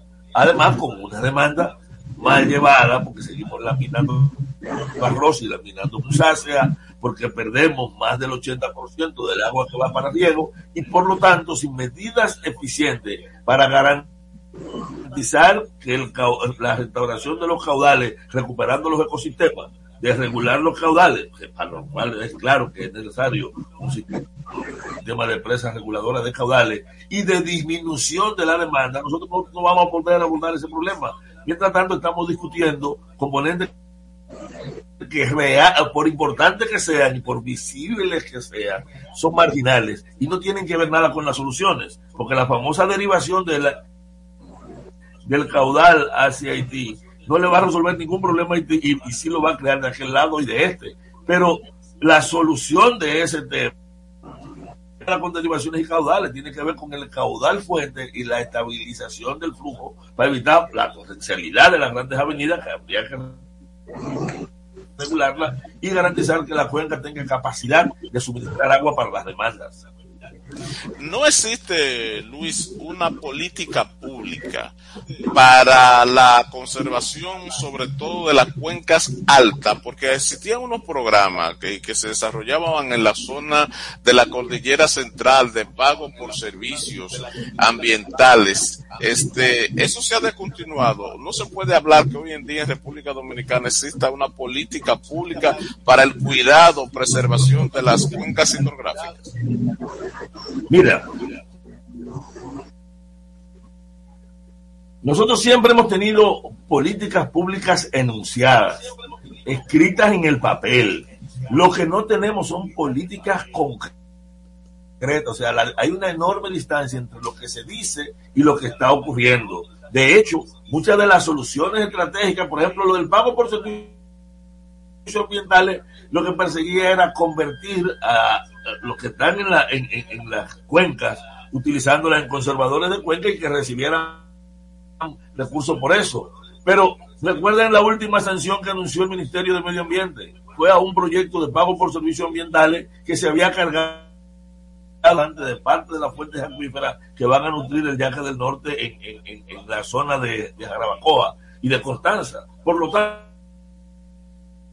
no, un programa de pago por servicios ambientales es apenas un componente mínimo que tiene además otras dificultades, porque usted, quien recibe el pago es quien tiene la propiedad y el pequeño, los pequeños campesinos, los pequeños productores de montaña no son propietarios y lo y si lo son los grandes, entonces estamos transfiriendo más recursos desde la sociedad a los que tienen más poder económico. Lo que necesitamos son políticas adecuadas de conservación y restauración de ecosistemas. Mientras nosotros sigamos permitiendo la expansión de la siembra de aguacate en áreas de producción de agua eh, y disminuyendo la capacidad de captación de agua, vamos a seguir teniendo. Mientras nosotros tengamos que no hay una de montaña y no hay una inversión en recuperar los esquemas productivos. Luis, ¿qué, qué, qué impacto tiene, y en racionalizarlo, por mucho que hablemos, no Luis, qué impacto tiene la, la siembra de aguacate en la, en la disminución de la producción de agua? Porque ¿A qué se debe que el aguacate se haya convertido en una especie de enemigo eh, en la producción de agua? Bien, empiezo por decir que el aguacate es un cultivo maravilloso y que nosotros debemos seguir promoviéndolo. ¿Dónde se puede y cómo se debe? Pero ¿qué ocurre? Tú te vas ahora mismo a la, a la, a la sierra de Bauruco y en, en la, y en una zona que es de... Hay, hay una vegetación especial que interfiere con los vientos alisios incorpora y capta esa humedad, se elimina y se coloca una planta que en vez de incorporar humedad te la saca, que además necesita un manejo intensivo, por lo tanto disminuimos significativamente la, capa la capacidad de incorporar humedad a la zona. Y te puse el bauruco, por eso se repitió en, en Valle Nuevo Sur, eso se repitió en prácticamente toda nuestra zona de captación y ha ido ocurriendo de manera continua. No se trata de un problema del aguacate, sino de la sustitución de la vegetación especializada en incorporar agua. No nos olvidemos que el 75% del agua que circula en nuestro territorio es producto de la condensación por los vientos alisios, no de la lluvia. Contrario a lo que la gente piensa, las lluvias no producen río, lo que produce río es esa agua que se está condensando de manera continua. Si nosotros eliminamos la vegetación, simplemente sustituimos por una vegetación inadecuada, estamos degradando de manera significativa nuestros cuerpos de agua y es un fenómeno al que hemos venido asistiendo de manera creciente y no importa lo que digan los gobiernos y los grandes anuncios que hagan, mientras los gobiernos están anunciando programas y planes, ha seguido entonces la práctica de sustituir la vegetación especializada en incorporar agua por este tipo de, de, de productos que a la larga Sí, Luis. disminuye la producción general del país y a la larga compromete incluso su propia plantación. Luis, eh, tienen los intereses económicos parte fundamental en la degradación que ha sufrido la República Dominicana en sus cuencas hídricas debido a una serie de factores que tú conoces mejor que yo, pero tienen esos, inter- grandes intereses. Por ejemplo, lo- el, el- el- que siembra aguacate ahí en, en esas zonas donde tú dices que se degrada la, la humedad. Son intereses económicos que están realmente eh, haciendo sentir este fracaso de la política dominicana en ese aspecto. Sí, mira, sobre cualquiera de los, los fenómenos de gra- degradación siempre están asociados a intereses económicos. Y es la riqueza extrema, probablemente la principal causa de degradación ambiental, porque es la que te puede te comprar, te compra político, te neutraliza a los militares, determina qué hacer en un sitio y además la que está creando la pobreza extrema que termina generando una presión directa y continua sobre esos sistemas. Por eso, eh, la falta de ordenamiento del territorio, ese desorden de la sociedad, también es renta- que perjudica todo. eh, y ciertamente, cuando tú tienes que alguien te desmonta en el entorno de, de, de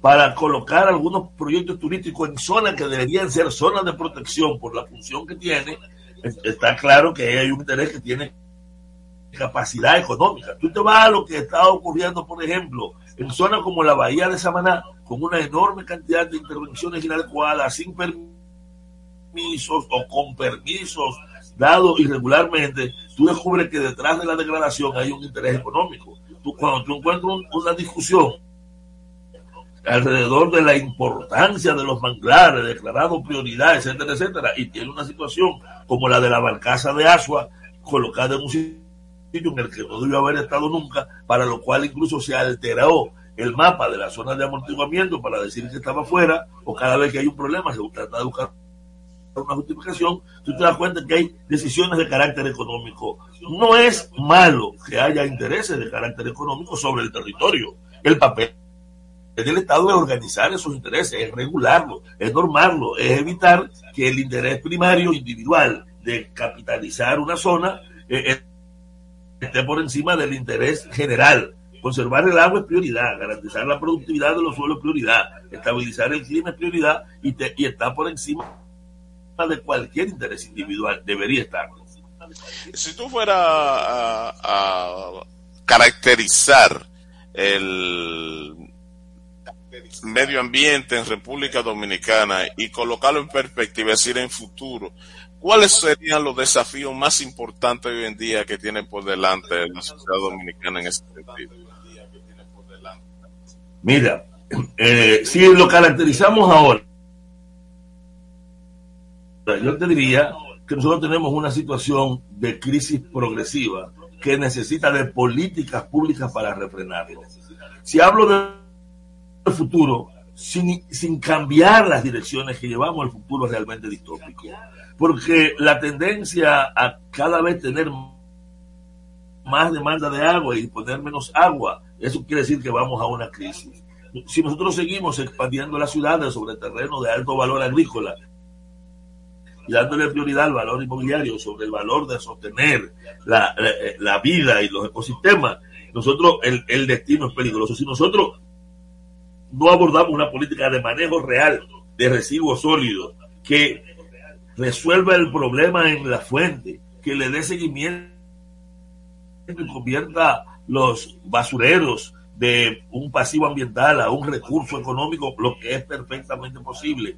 Si no tenemos una política de restaurar los bosques de galería en los ríos, creyendo que, que, el agua se produce en las presas que están allá arriba o que viene simplemente del cielo, cuando quien produce el agua de los ríos son nuestros bosques en altura y quien la garantiza y disminuye su evaporación y su pérdida son esos bosques de galería, realmente el destino sería terrible. Ahora, tenemos la suerte de tener una isla que tiene una diversidad tan grande de ecosistemas y una capacidad de restauración propia tan importante, que a pesar de todas estas presiones, seguimos siendo un, un espacio con una calidad ambiental impresionante.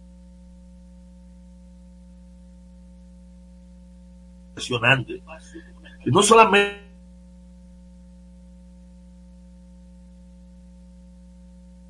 nosotros estamos acostumbrados a pensar en nuestras playas, al pensar en diversidad impresionante de más de 6.000 especies. nosotros tenemos por lo menos 350 formaciones ecológicas distintas.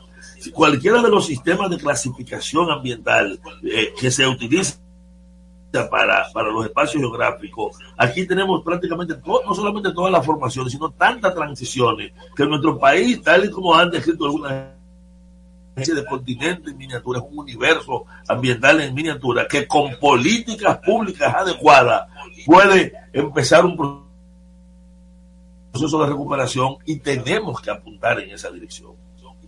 Eso está bien y, y, que tener esa diversidad de ecosistemas es una maravilla, pero como sabrá, nosotros vivimos en un territorio insular, una zona que es prácticamente la misma en términos ecológicos.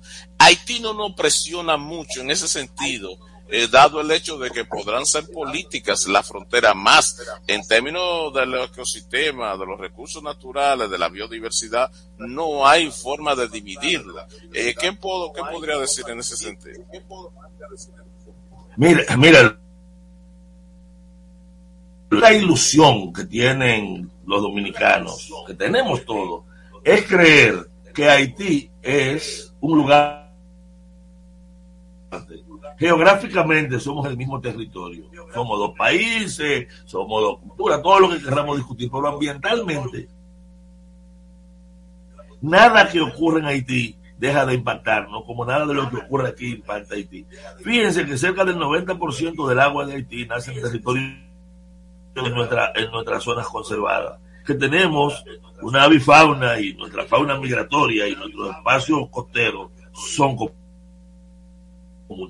Consecuentemente, estamos ambientalmente amarrados y Haití, con su enorme nivel de deterioro y una presión creciente sobre los espacios, eh, pocos recursos naturales que quedan, se convierte en un factor general de degradación ambiental de la isla. Pero nosotros tenemos también un proceso creciente de degradación.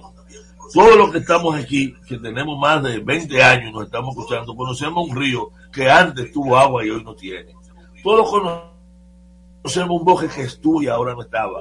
Plantas que antes veíamos y ahora no estamos viendo. O sea, nosotros estamos en un proceso de degradación creciente de, de toda la isla y ciertamente las islas tienen un factor más grave y es que son mucho más frágiles sus ecosistemas porque sus ecosistemas son más pequeños. Nosotros no tenemos ninguna formación, por ejemplo, que tenga 300, 400 kilómetros continuos. Es más, no hay una parte en esta isla que usted camine en 20 kilómetros lineales usted esté viendo las mismas características ambientales, lo haga sobre cualquiera de nuestros llanos o lo haga sobre nuestra zona montañosa, usted está permanentemente pasando de una formación a otra, lo que lo hace mucho más frágil. Pero esa fragilidad de los ecosistemas individuales es una fragilidad de la totalidad y de la integralidad. Cuando se altera en una zona, los efectos en cascada, que ese efecto dominó la necesidad de conservarlo. De ahí que donde el 78% de las áreas protegidas tienen como prioridad o como una de sus prioridades de preservar el agua y donde protegemos el 90, el 90% de nuestra biodiversidad, pero solo el 60% de nuestras formaciones ecológicas. Hay muchísimas formaciones ambientales que no están protegidas. Es fundamental para que la economía pueda funcionar. Es fundamental para nosotros poder ajustar para que las ciudades puedan disponer de agua. Entonces, sí, somos extremadamente frágiles y esa característica de isla eh, multiplica esa fragilidad. Y tener la idea de que, porque aquí hay dos países, pero hay un solo ambiente, pensar que, es que hay dos ambientes separados y que Haití está más allá de la frontera. Señores, la frontera es una línea imaginaria. Ambientalmente, ambientalmente, es un solo ecosistema isleño con toda la diversidad de la que hablábamos. Luis, eh, una pregunta que yo me hago como neófito de esto. Un río que desaparece, cuya, cuyo caudal disminuye considerablemente por los problemas que se presentan en la parte alta de, nuestras montañas, podría recuperar de nuevo el flujo de agua después que se seca. Sí, pero no se va a recuperar porque usted haga una presa, ni se va a recuperar porque tú vayas y hagas como la gente crea un proyecto de, reforestación masiva. Si la rehabilitación ambiental no implica la recuperación de la flora imaginaria, eh, eh, originaria y de aquellas estructuras que son capaces de incorporar el agua al sistema, no lo va a hacer. Mira, eh, eh, me gusta la pregunta, porque yo creo que la puedo responder con un gran con, un ejemplo. Ahora que se está discutiendo mucho el problema de la frontera y del río de Jabón, las soluciones estratégicas que ahí, claro, tú disminuyes la demanda y el agua rinde más. Yo creo que ahí la demanda puede bajarse a una tercera parte, en ambas partes, con cambiando el patrón de cultivo presurizando los riegos, for- eh, educando alrededor del manejo del agua. Pero tú tienes que regular el caudal porque el, el agua ahí, el 90% del sitio es insuficiente. Y, y, en el de otro 10%, entonces tú tienes avenidas extraordinarias que es imposible que tú lo utilices. Pero ese caudal es la cuenca que lo recupera. Si tú no recuperas la cuenca, no hay solución a ese problema que estamos discutiendo. Y recuperar la cuenca es hacer que ese entorno de la piedra y, y de la- y, y- y- y de Pico de Gallo y, y, y todas esas cuencas en el entorno de Nalga de Marco se restauren. Ok. Eh, eh, eh, eh, frena la ganadería expansiva. Eh, Luis, en el final- va a finalmente. cuenca y no va a tener agua.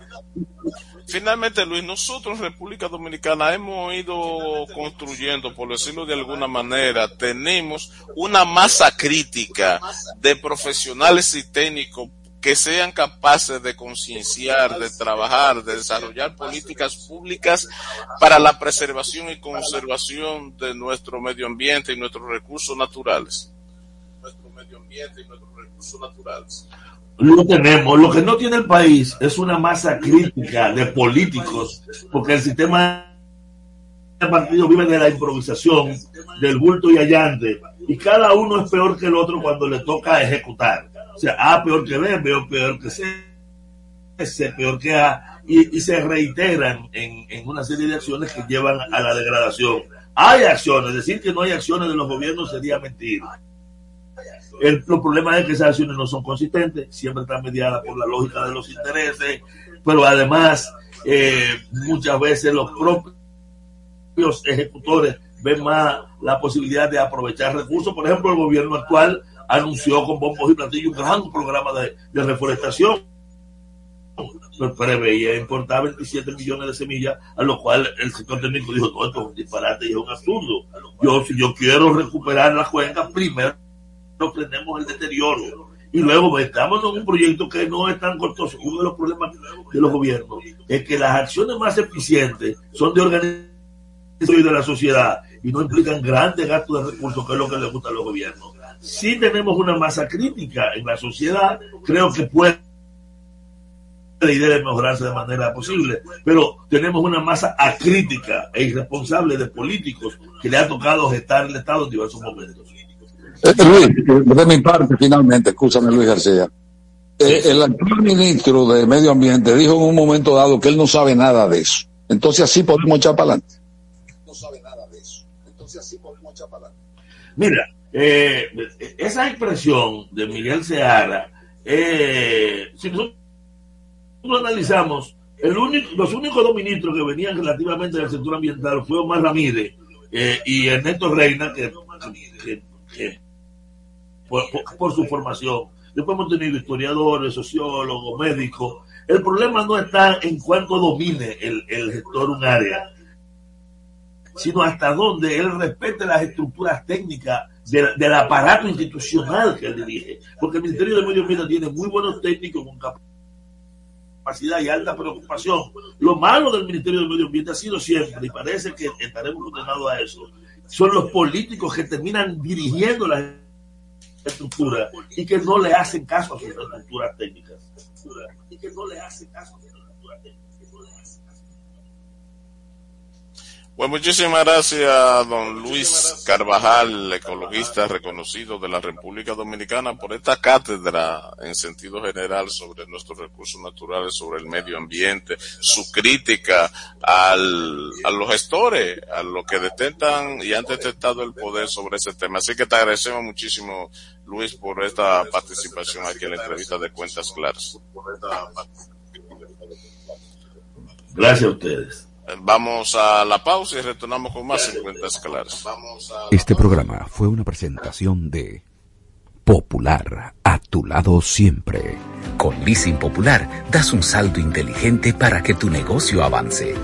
Adquiere los activos que tu empresa necesita como vehículos, flotillas, maquinarias y paneles solares mientras obtienes mayor ahorro gracias a beneficios fiscales del producto, plazo hasta 7 años para pagar, hasta 100% de financiamiento. Banco Popular, a tu lado siempre.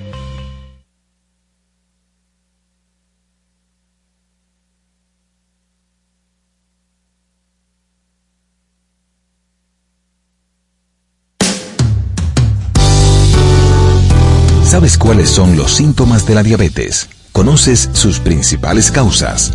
Aprende todo sobre diabetes en Hospital de la Diabetes Radio. Educación, prevención, nutrición, ejercicios y mucho más.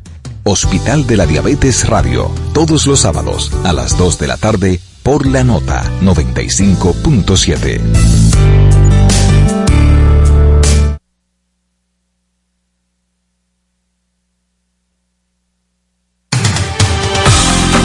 Más conocimiento, más tips de finanzas, más oportunidades.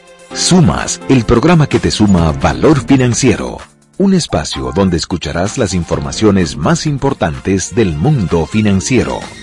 Sumas, bajo la conducción de Santiago Sicard e Ivette Silva. De lunes a viernes a las 7 de la noche por la nota 95.7. Conoce de todo.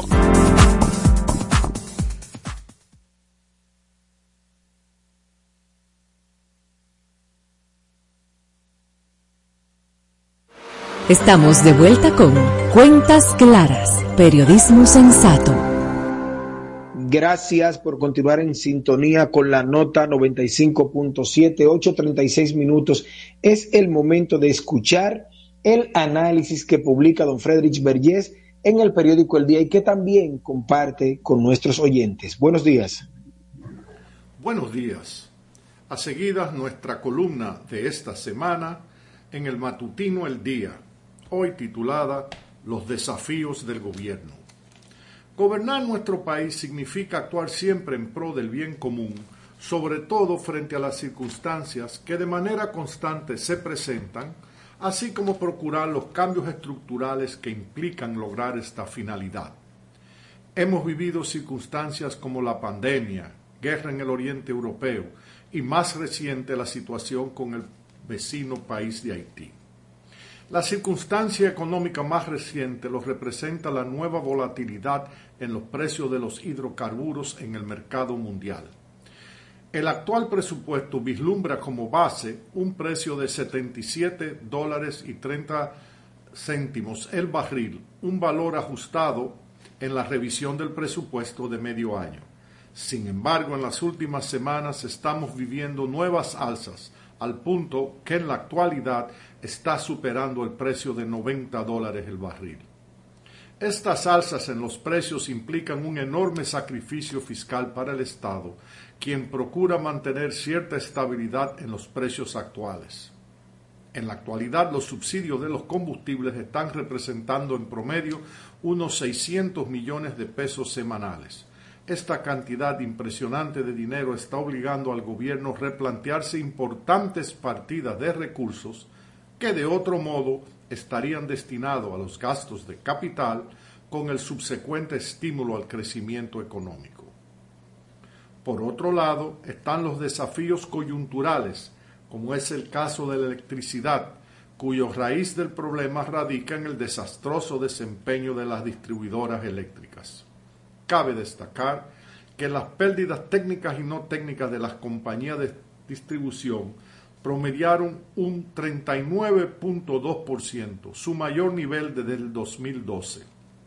Muchas investigaciones divulgadas han mostrado que la mayoría de las pérdidas de electricidad se originan en los circuitos informales, la ausencia de mediciones y la normalización del consumo no autorizado. Gobernar, como hemos visto, es un constante equilibrio entre circunstancias y coyunturas. Las circunstancias se enfrentan con acciones puntuales, como ha sido el subsidio a los combustibles, pero las coyunturas con cambios estructurales. Si los futuros gobernantes desean cumplir un mínimo de sus promesas, que se preparen para romper paradigmas, implementar cambios y reducir el agujero eléctrico de la generación eléctrica para aliviar el sangramiento del presupuesto nacional. Muchas gracias, hasta la semana próxima. Feliz día a todos. Escuchas Cuentas Claras en 95.7 La Nota. Conoce de todo.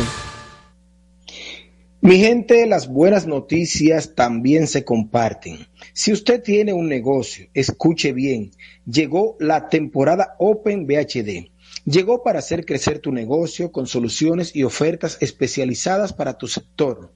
Aprovechenla para ese nuevo local que quieren abrir. También para optimizar las operaciones, el equipo y las maquinarias. O si desean aumentar su producción, y generar ingresos adicionales.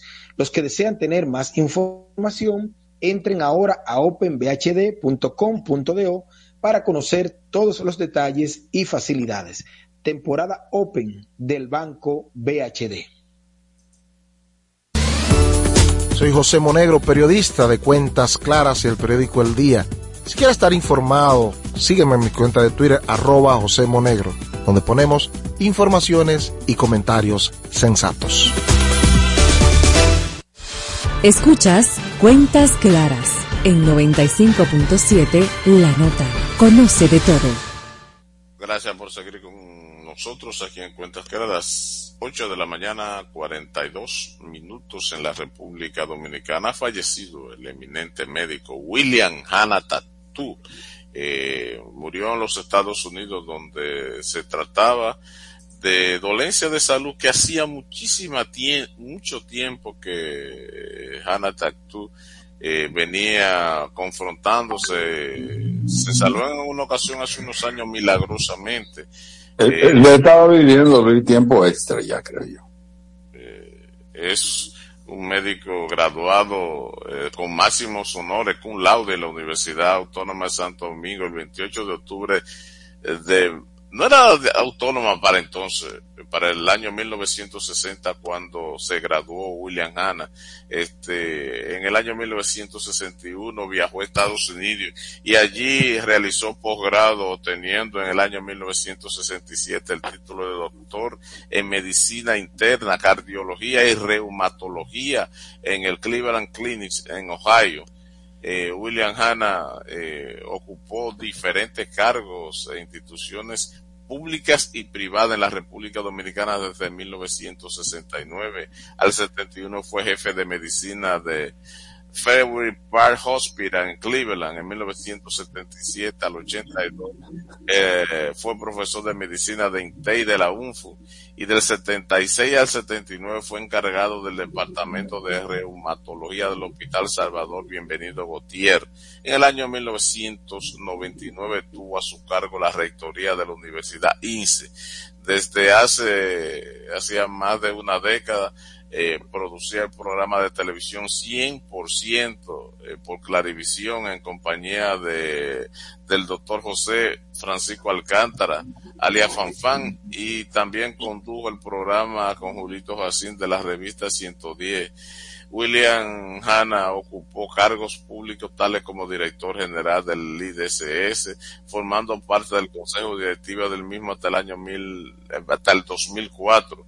Eh, por su trayectoria en la medicina ha recibido, recibió en vida múltiples reconocimientos en el Senado de la República, el Senado, la laringología, eh, fue presidente del Club Libanés Sirio Palestino y miembro del Consejo Directivo de la Clínica Gómez Patiño. La, ha sido, era un hombre muy locuaz. Lamentamos mucho la muerte de William Hanna Tatú, eminente médico dominicano, que dice Hugo López Morrover que ya estaba viviendo en overtime de la vida.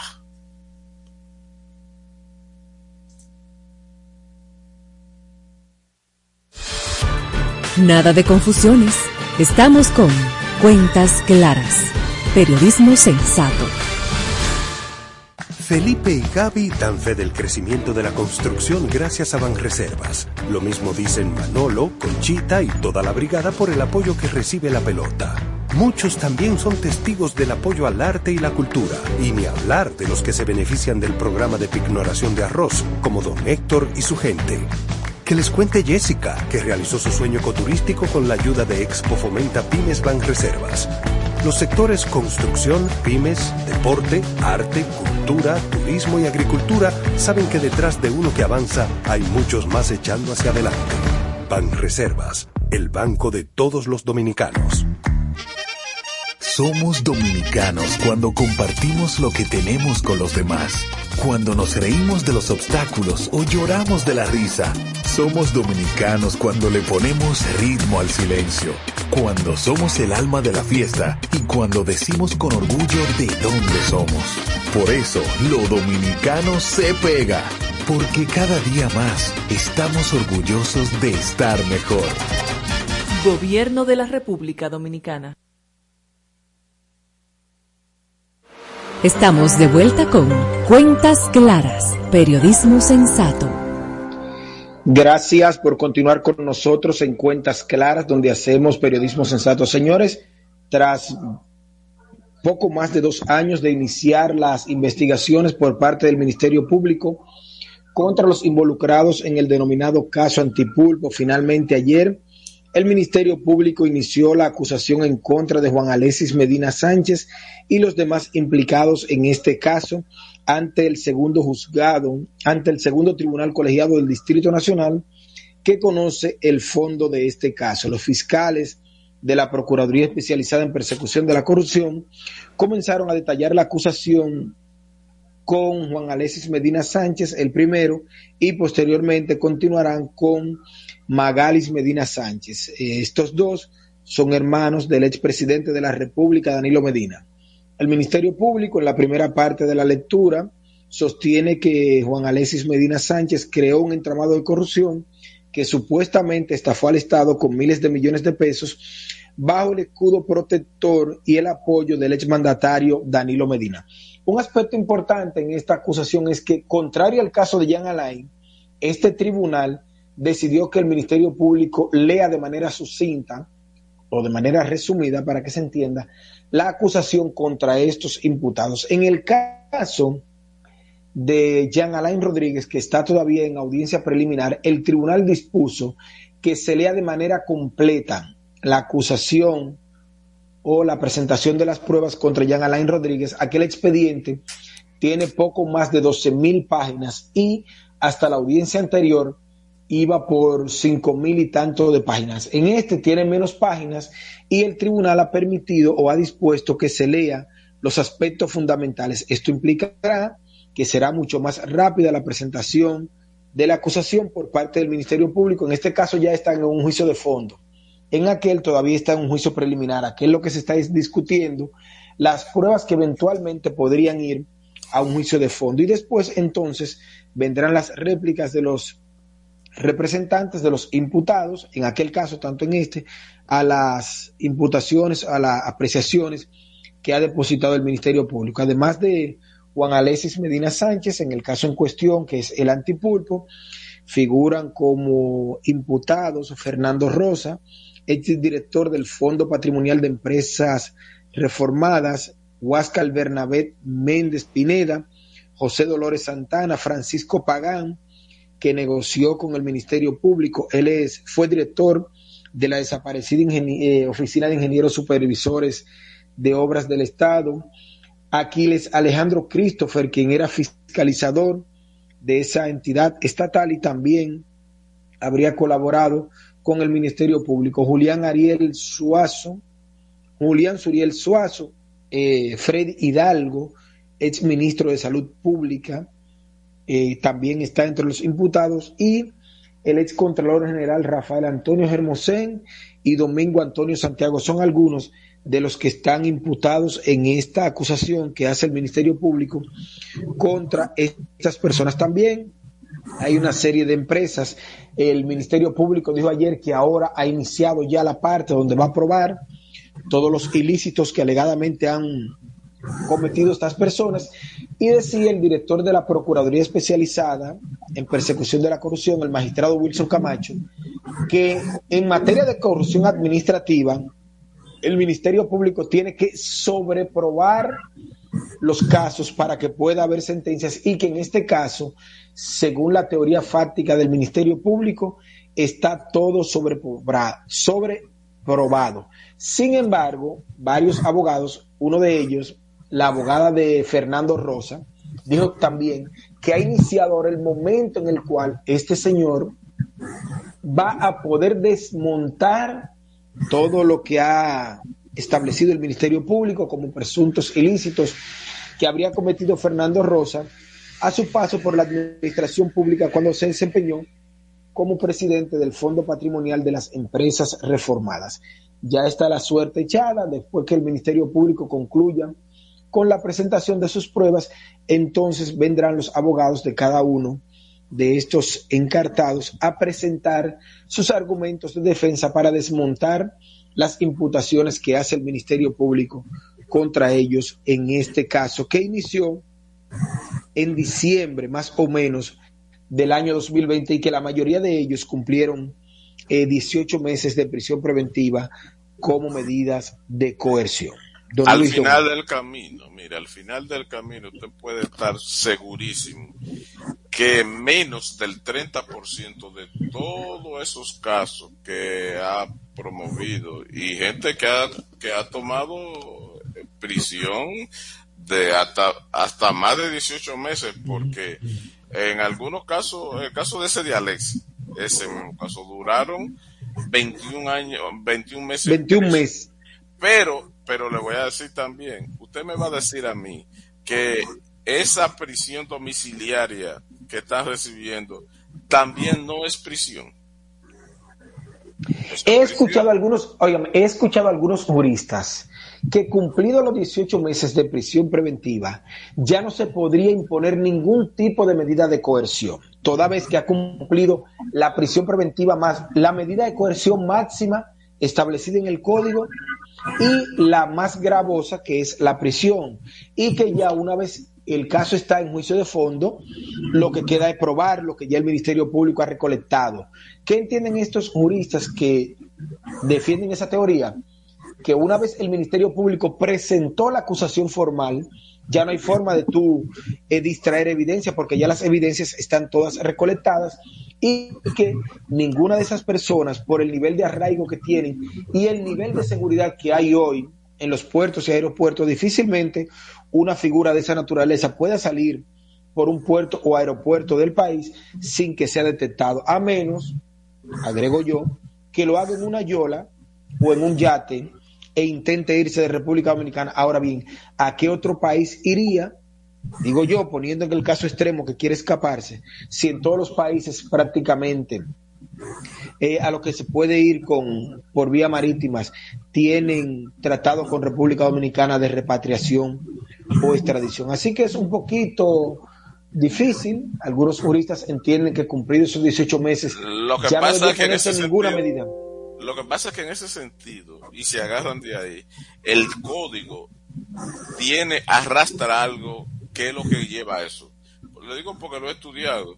Es que ahí, donde habla de, la, de las medidas de coerción, que incluye la, la prisión eh, preventiva, eh, la reclusión, deja también suelto ahí y habla de prisión domiciliaria habla de prisión domiciliaria, entonces no hay Pero- no tiene sentido que Pero establece que el tiempo, escúchame, don Luis, pero el tiempo máximo de una medida de coerción son Sí, 18 pero te lo meses. dice. sí, pero te lo dice que el más de una medida no eh, no habla de medida de coerción, habla de de, de prisión preventiva, es que dice que la prisión preventiva no debe pasar de 18 meses, pero te deja la otra prisión, o sea, suelta, sin, eh, que te habla de prisión eh, Domiciliaria. eh, domiciliaria. Al dejarte suelto eso ahí, lo- los jueces han hecho práctica de eso y no hacen la distinción. Eh, eso habrá que, que someter algún recurso para que, pero que no es una violación constitucional, pues tú no puedes eh, incoar ningún recurso de amparo para declarar la ningún recurso para declararlo inconstitucional, porque la prisión no es inconstitucional siempre y cuando se, se adopten las medidas de control eh. ¿Me entiendes? Entonces, este, lo que en el código deben eliminar eso o aclarar eso para que no deje esa duda. Lo que se, lo que ocurre con eso es eso. Si no existiera, porque te digo, porque para escribir un artículo hace un par de semanas, yo hubo de leerme eso. Y al aparecer las dos figuras en el mismo apartado, entonces genera confusión. Bueno, el punto es que mientras tanto, varios de ellos, o casi todos los que están en ese caso, eh, duraron 18 meses de prisión preventiva. Yo soy de teoría, y, aunque... y si- y si fueran, como pasó en el caso de Odebrecht, tuvo preso, eh, yo no sé si Pacheco estuvo preso, eh, recluido. No, porque tiene jurisdicción privilegiada y era diputado. Eh, no estuvieron presos ahí ni Pacheco, ni Valentín, ni Rudy González, que eran diputados en ese momento, ni Tommy Galán, que era senador en ese momento. Pero fue No preso estuvo- eh, eh, Andrés Bautista García. Andrés Bautista, Temístocles Montaz, fue preso. Ajá. Fue preso Víctor Díaz, fue preso Ángel No, no, pero Rondón. no, no, no, del caso de Brecht. Sí, pero eso Sí, del caso no de están Sí, sí, pero no están de, no, todavía eso están en proceso. Eh, creo Sí, que Conrado, Conra, eh, Víctor, todavía no se le ha cerrado, pero Andrés Bautista, Radamés Estuvo Segura, preso. César Estuvo preso. Sánchez, Estuvo Eh, preso. eh, yo creo que no llegó a estar. Mira, por el contrario, Chu en ningún momento estuvo preso. Cuando concluyó la investigación, se presentó acusación contra él, llevó su caso, nunca se sustrajo del proceso, acudió a todas las audiencias. Pero lo que quiere decir que aquellos que, que guardaron presión por meses, Temo, eh, Andrés, eh, César Sánchez, todo eso. Ah, ya yo, sé, ya yo sé dónde te va. Que después fueron declarados no, no culpables, que quién le culpable, respondería ese tiempo. ¿Quién le rezarse todo ese tiempo? Igual va a pasar con la mayoría de esto, ¿eh? Convencido. Entonces, estamos hablando de una sociedad, de un Estado como dice ser la República Dominicana, porque es su constitución que dice ser que este es un Estado social y democrático de derecho fundamentado en la dignidad de las personas. ¿Dónde está entonces la dignidad de esa persona? Que lo llevaron arbitrariamente, lo trancaron, gente conocido, porque pudieron haber llevado igual que Chu esos, esos, esos casos en su casa.